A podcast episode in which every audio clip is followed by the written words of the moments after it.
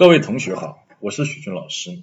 最近公司在搞一个针对于九零后员工的一个活动，叫共同学习的活动。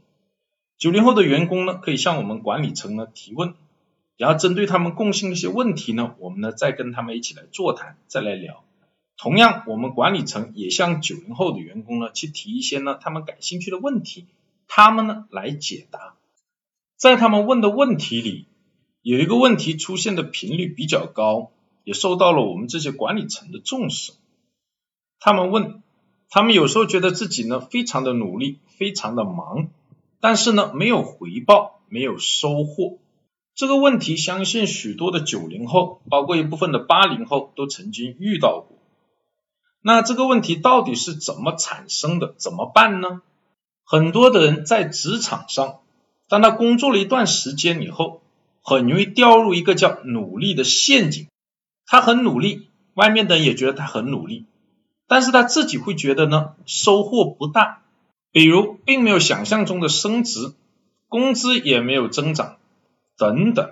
出现这样的情况，首先要注意哦，是不是产生了这样一种心理，就是为了证明很忙而忙，只有显得自己很忙，才证明自己是有价值的。如果发现是出于这样的一种心理啊，那就先要把这种心理调整过来，下一步才是去分析为什么会掉进努力的陷阱以及怎么办。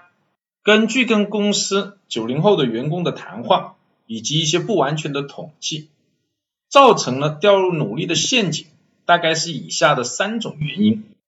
第一种是没有目标或者是假目标。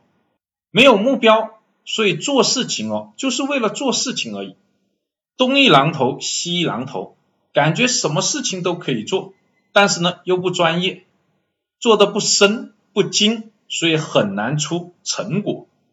假目标是指你有目标，但是没有行动，光喊口号不去做。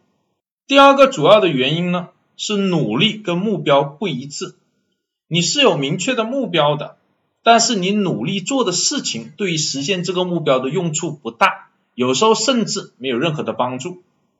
几年前公司来过一个小伙子，是学人力资源出身的，也是来我们公司呢做这个人事的工作。当年聊的时候，他呢就对自己有一个目标，三年以后要成为人事经理。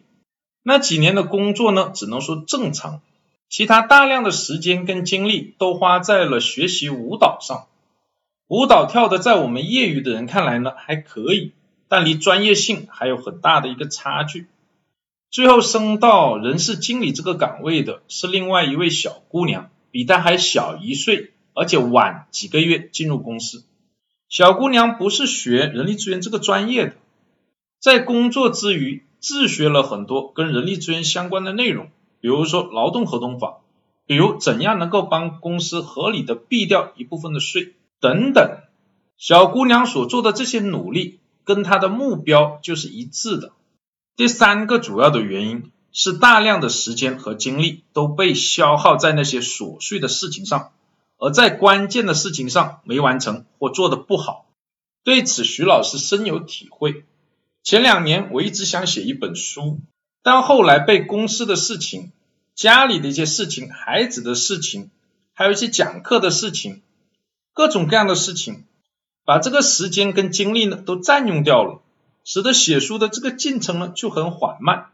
虽然公司运作的很不错，钱也赚了，但是总觉得在这一块少了点什么，价值感很低。希望各位呢不要学我。以上就是我们关于。努力的陷阱，你很忙，但为什么呢？没有收获的一些呢分享，谢谢大家。